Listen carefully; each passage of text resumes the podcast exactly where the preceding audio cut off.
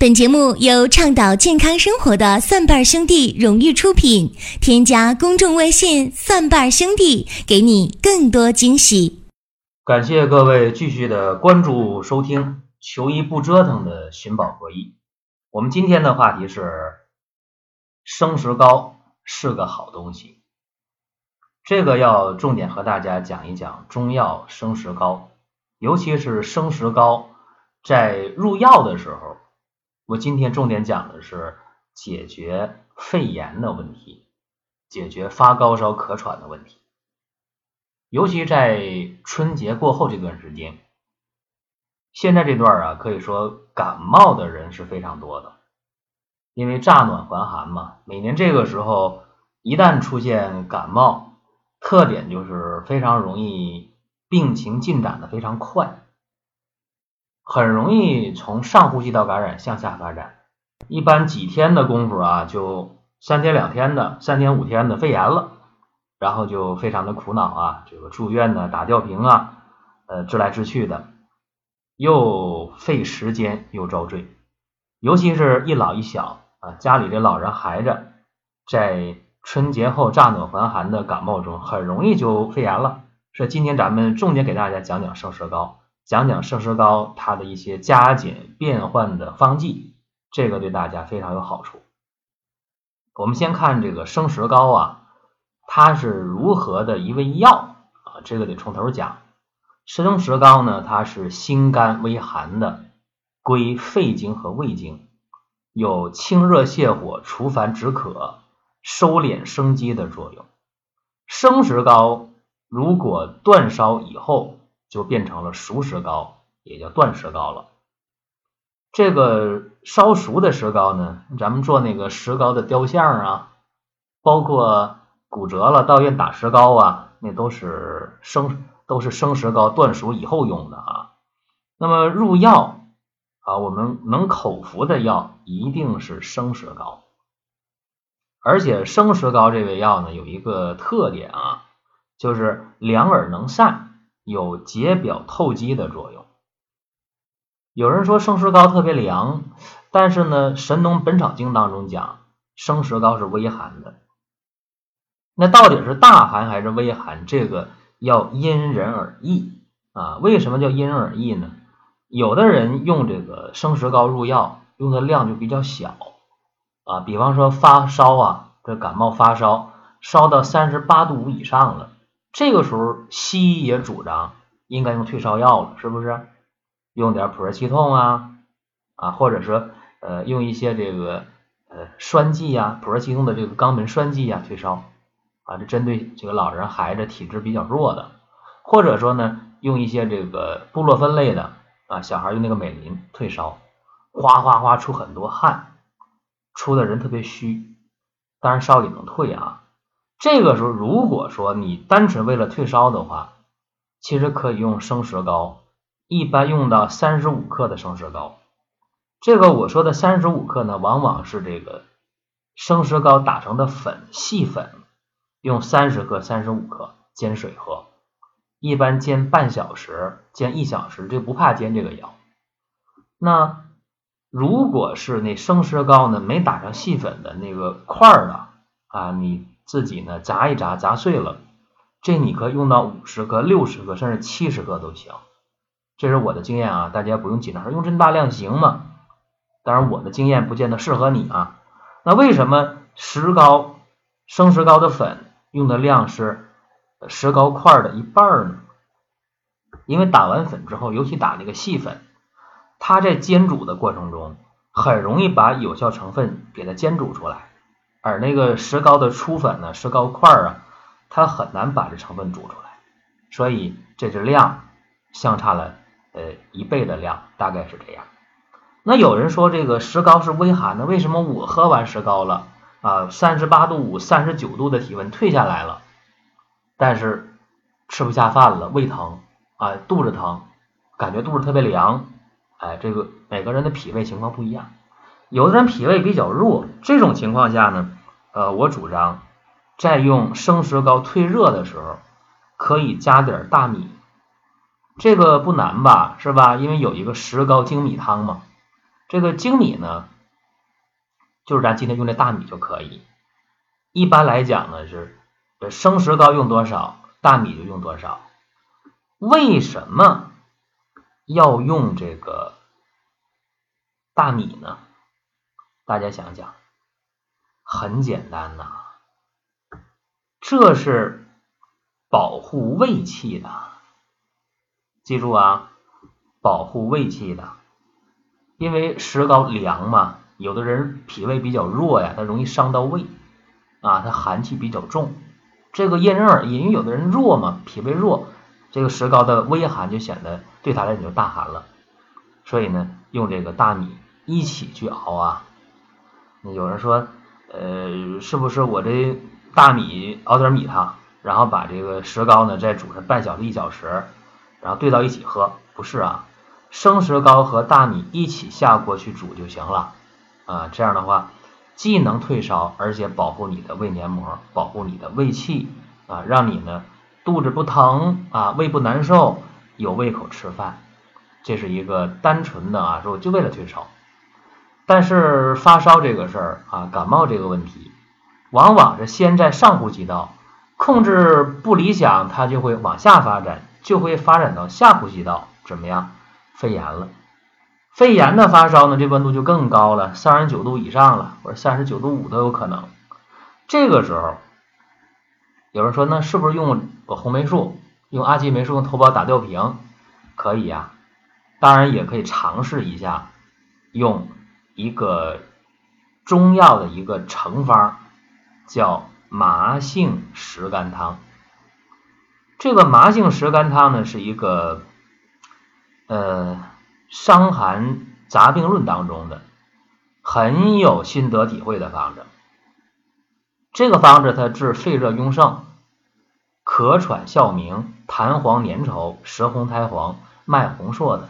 因为你只要一发烧了，发烧越高，脉搏跳得越快，心跳越快，这是肯定的。而且发烧嘛，脉跳的又有劲儿，一伸舌头，舌苔又是黄的。这个时候吐的痰或者是鼻涕也是变黄了，有热象啊。那这个时候体温三十九度以上，或者三十八度五以上，听诊器一听坏了，到肺子了，到气管了，怎么样？肺炎了呗。这个时候你也可以到医院啊，我拍个片啊，肺炎也行。然后你这个时候用麻杏石甘汤。麻杏石甘汤用的时候，这里面有一个讲究，特别注意一点啊，麻黄和石膏的比例必须要掌握好。麻黄是一，石膏是三。一般来讲，小孩或者老人的话，麻黄我主张用五到十克，尤其小孩用五克就可以。那么要是三岁以内的，用到三颗麻黄都可以。呃。成年人一般麻黄用到十颗，老年人用到十颗，中年人、青年用到十五克的麻黄。而这个石膏呢，因为它和麻黄比例是三比一嘛，所以掌握一下，麻黄用三颗，呃，石膏就用九克啊。麻黄用到了五克，石膏用十五克；麻黄用到了十克，石膏呢用三十克；麻黄用到十五克，这顶大天的量了啊，石膏用四十五克。当然，我说这石膏的量都是打成细粉的那种。如果是很粗的这个石膏，你可以加倍的量都可以。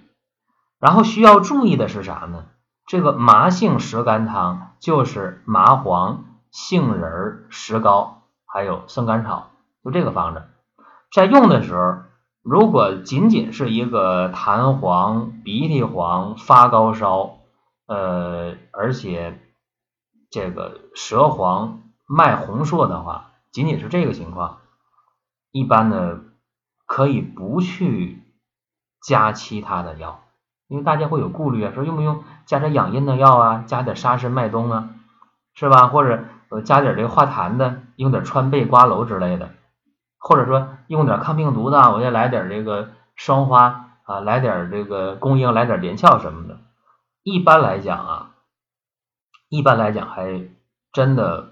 不需要去加这些东西，因为你想解决的主要就是一个退热的问题啊，主要呢是先把这温度退下来，先让这个肺热壅盛的情况别发展，暂时可以先不考虑什么化痰呢、滋阴呢，呃，都可以先不考虑。说你第一副药真的就完全可以麻杏石甘汤的原方往里用，但是有一个问题，就是有人在实际的麻杏石甘汤的应用当中会加一点大黄。哎，加这个九大黄，加上三到五克。但是加大黄是不是拉稀了？就就对啊，大家不要这个想法，说加大黄就可以通便，是不是？记住了，因为肺和大肠互为表里，你加上大黄了，这种情况下啊，肺炎高烧，你加上大黄了，不见得就能排出便来，但是退热效果非常好，因为你肺热通过大肠也能把热往下泄。所以这个效果是非常好的，所以第一副药可以这样用。那么第二副药呢，就可以麻杏石甘汤，把这大黄拿掉，然后呢加上沙参、麦冬去滋阴呐，加上瓜蒌啊、贝母啊去化痰，加上双花呀、连翘啊、公英啊去清热解毒、抗病毒。哎，这样的话效果就会特别的理想。这这是一些具体应用的体会啊，呃，包括可以加点这个。蝉衣呀，加点桑白皮呀，继续的泻肺热啊，继续的解痉抗过敏呢，这就效果更理想。这是在实际的运用当中，我们的一些心得体会。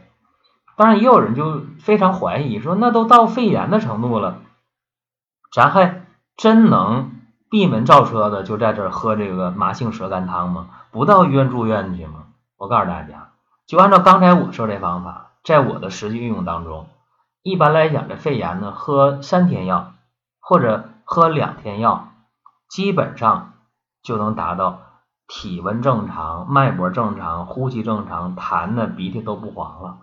用上三五天的话，这肺炎就能好啊。但是得变回一回方，像刚才我说的，退热了，你就把这方往里加一加，减一减就可以了。那你想，你到医院去打吊瓶治这个肺炎的话，一般需要多久呢？一星期应该好不了吧？一般得十天或者两个星期。就这个是在用的过程中确实有这个体会。而且在民国的时候，大家知道民国有一个医学大家叫张锡纯，他写了一本书啊，叫《医学中中参析录》。呃，张锡纯的儿子在七岁的时候有一回就呃得了外感病，用今天的话讲呢，就是出现了呃感冒的情况。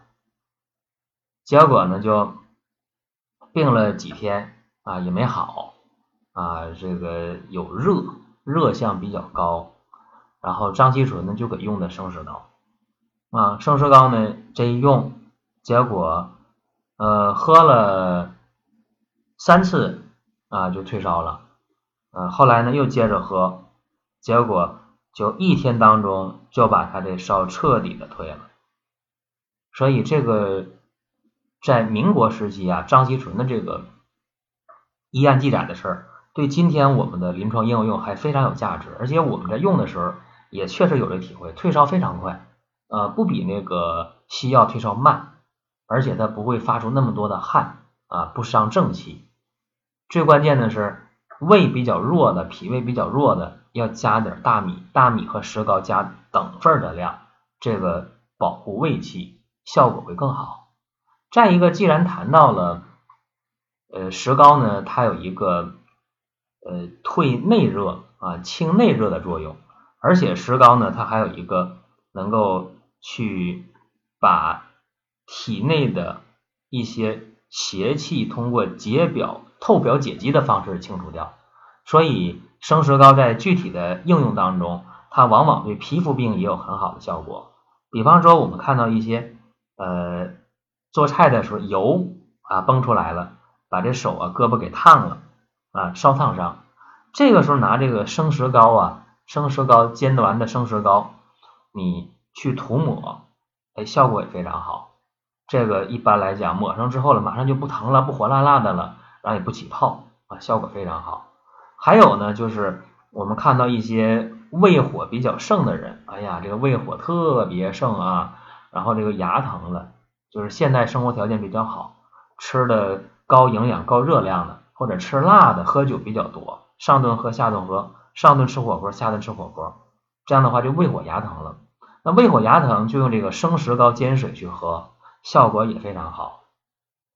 嗯，如果要是再能配上九大黄，那就效果更好了，把这个大肠的热清一下，把胃热清一下，那不就解决了吗？因为生石膏它不仅入肺经，而且还入胃经，对不对？刚才不讲了吗？清热泻火，除烦止渴，收敛生机啊，是这样一个作用，还能透表解肌啊。反正这个。很像啊，这说法很像。收敛生机的话，就是解决这个烧烫伤啊。透表解肌的话呢，其实有的时候啊，一些湿疹的治疗啊，说实在的，呃，治湿疹的时候加点生石膏，效果也非常好。所以这是今天呢给大家呃讲的这么一个生石膏的应用。尤其在这个季节，感冒啊、肺炎呢，你很难避免。一旦出现问题了，别慌啊，别紧张，说那我这病得了怎么办？别紧张，嗯，想办法去解决就可以了。但是我讲这东西呢，往往需要有一定基础的人一听，哦，是这么回事儿，知道怎么用了。